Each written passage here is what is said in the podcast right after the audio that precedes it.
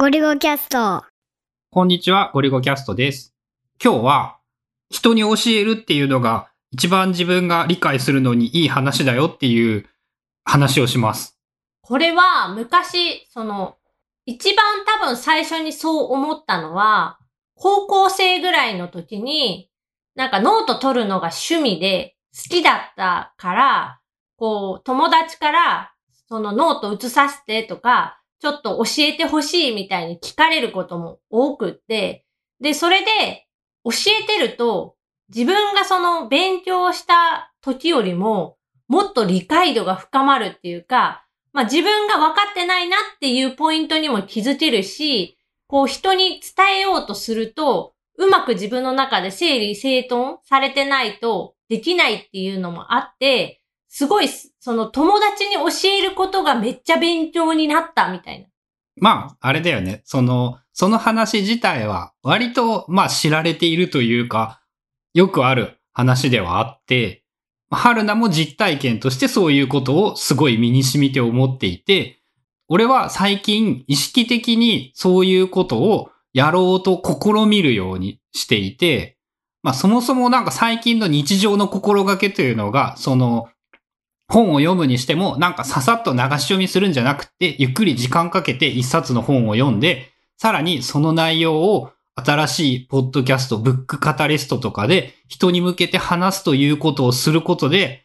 話すために勉強もするし、話すことでまとまるし、さらに言えば、ポッドキャストというコンテンツ自体が自分が思っていることを話すということによって自分の考えがまとまってっていう効果があって、まあ、新しい試みとして直前の2回で自分が勉強したことをできるだけわかるように話そうとするっていう努力をしてみて、自分で聞き返してみてね、まあ、まあ、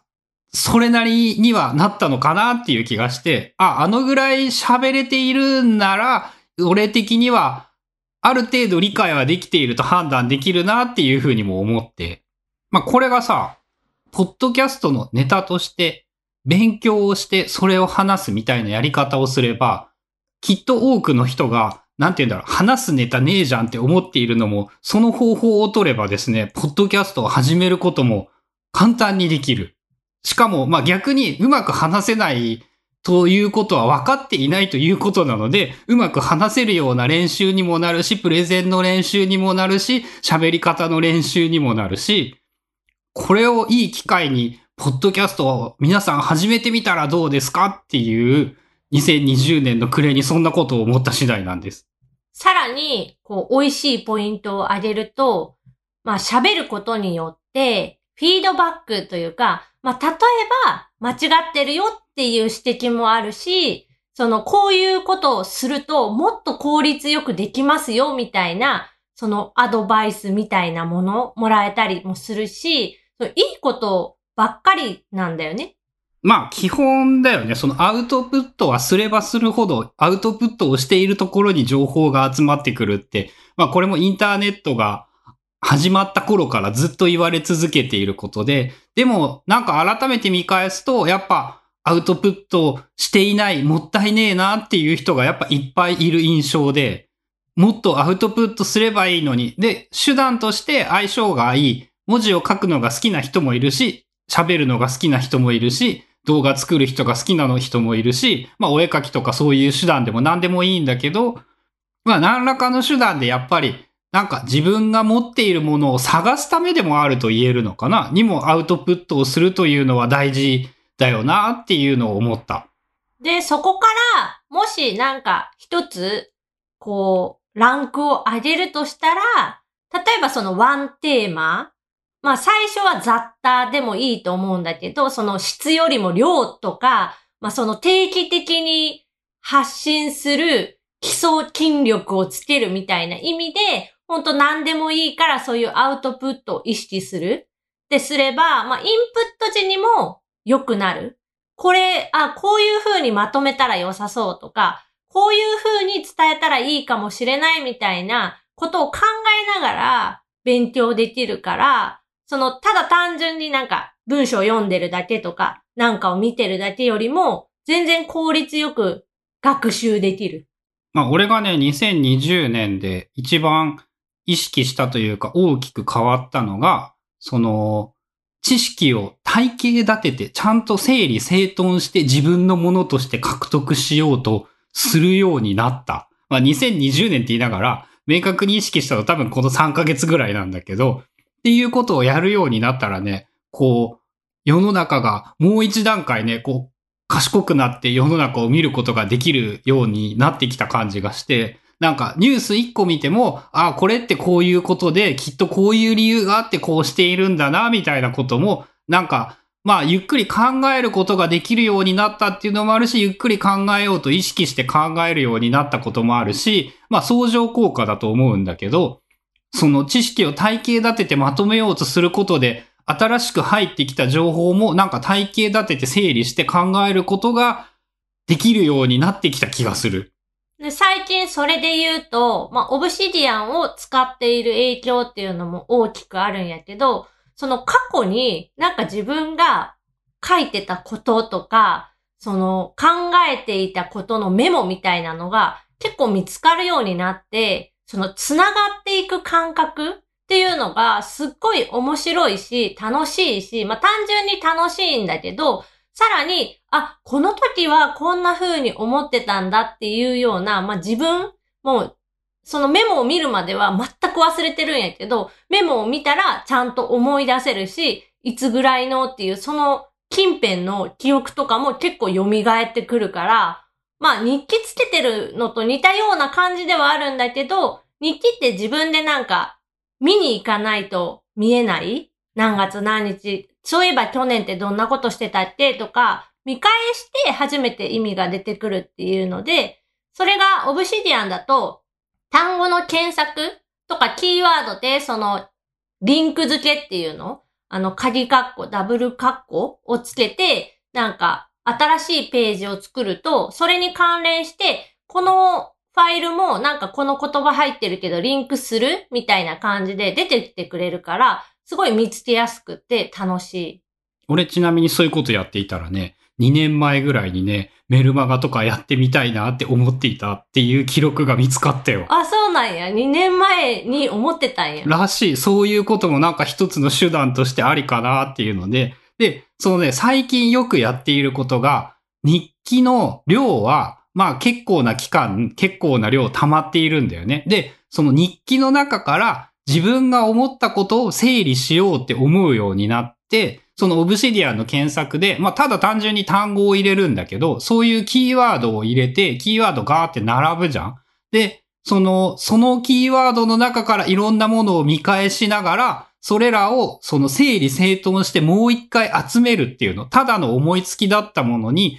ちゃんとタイトルをつけてあげて、その、そのタイトルに関わるようなものとリンクしてつなげて、みたいな、なんか、まとめ、待っていなかった日記をまとめるようにしてきたら、いろんなものがだいぶね、役に立つネタが集まってきた感じがして、これはやっぱその検索でちゃんと該当行が出てきてくれるおかげだよね。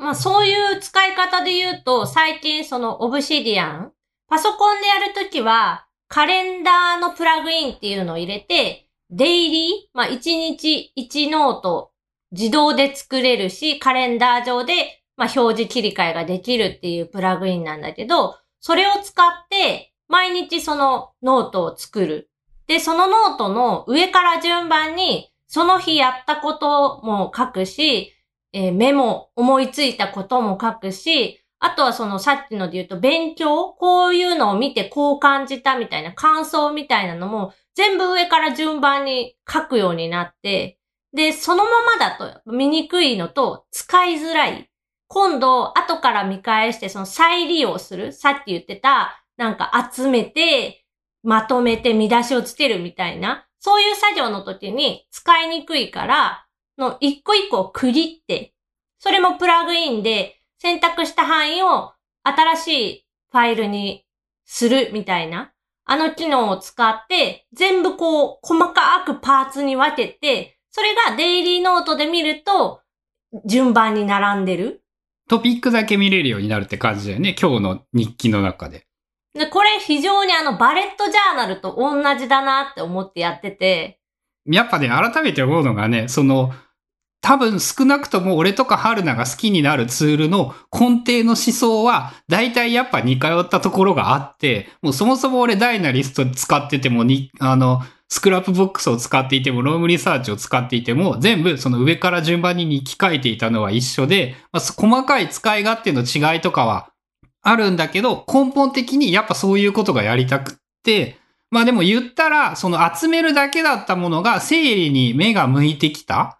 っていう整理の概念とか感覚がより細かいレベルで、さらにその、ちゃんと整理して、それをもう一個ノートを作ろうって思えるようになったのが自分の中で大きな変化かな。で、それによって良いことがあった。そう、そのあたりで言うと、ダイナリストも、ロームリサーチも、一通り使ってやってみたけど、あんまり春菜には肌に合わなくって、でも、オブシディアンは、なぜか、その、良かった。なんだろうね。検索の力かな。アウトラインじゃない。アウトライナーって空、空行入れにくいからさ、その、結構あれ感覚的に違うよ。タブでインデントして、見出しを書いてタブで落としてなんかを書くっていうのが多分感覚的な分け方なんだけど、テキストベースになると段落で区切ってくるじゃんその感覚の違いはね、意外とあって。で、あとはそのノートが、を別にするっていうのが春菜の中でやっぱやりたいことなんじゃない？その見出しとかリンクで切るんじゃなくってっていう。まあアウトラインでもやり方は同じようなことはできるんだけど、春菜の感覚とはやっぱ相性が悪かったっていう感じなんかな？という感じで、なんか最初は人に教えると自分もよくわかっていいよっていうところから、まあ最近俺たちが興味がある、やっぱ知識は整理整頓しないといけないよねっていう流れになってしまったんですが、まあでも、オブシディアンを使っていると、その勉強に関しても、その一つ一つまとめるみたいなことを意識しなくっても勝手にその書いとけば、後からやりやすい。すごいまとめやりやすい。られるので、おすすめのツールではある。まあやっぱそうだね。2020年、個人的に何が一番良かったって、オブシディアンが一番良かったって、多分思うからね。と、えっ、と、あと最後にお知らせなんですが、この、ポッドキャストが配信されている頃からですね、うちの息子の幼稚園が冬休みに突入しておりまして、毎日の更新というのは幼稚園が再開するまでできないと思います。まあなんか、えっ、と、録音できるタイミングがあれば、撮って随時更新っていうのはしようと思うのですが、冬休み期間中は、冬休みが終わるまでは、毎日の更新は多分なくなるので、そういう感じでよろしくお願いします。まあ平日毎日更新ってなってるんだけど、冬休み期間中は、それはないよっていう。まあただ、そのインタビューのものとかがあるし、やりたいなって思っているのはあるので、そういうなのは配信したいなと思っています。まあ、あとね、俺、メモ帳で最後にね、まだ話していなかった2020年分のネタっていうのでね、お休みがあるとネタが集まるっていうネタがあるんだよね。冬休みめっちゃ集まるやんじゃん。そうそうそう。やっぱさ、その、毎日働いていってはいかんくって、ちゃんと休むことで、働いている時にまたたくさんいいアイデアが降ってくるっていうのは、間違いなくあると思うので、まあ、逆に俺たち冬休みになるとあまり休みな気分ではなくなるんだけど、いろいろと新しいネタを仕入れて、幼稚園が何日から始まるのか知らないんですが、始まったら、また平日の毎日更新に戻ろうと思います。1月6とか7かなぐらい。はい。ということで、今日は、人に教えると自分の理解も深まる、2020年振り返ったら、やっぱオブシディアンが大変素晴らしかったよねっていうお話でした。あ、あとね、もう一個最後におまけというか、あれなんですが、ゴリゴキャスト忘年会をやりたいなと思っておりまして、まあ、毎月飲み会は無理だけど、今月は忘年会だから2ヶ月連続でもいいやっていう仕組みでですね、日程とか詳細は一番新しいゴリゴキャストニュースレターに載っていますので、そっちを見てください。今後は多分飲み会とかやる場合も、あの、ポッドキャストで話すのは冗長になってしまうので、まあ、ニュースレターでそういうのはお知らせしようと思うので、えー気になる方は、ぜひ、ニュースレターの登録もよろしくお願いします。まあね、参加の申し込みとか、ここのリンクからできるよとかの方が絶対便利やもんね。うん、ポッドキャスト聞いてわざわざやるのとか面倒じゃん。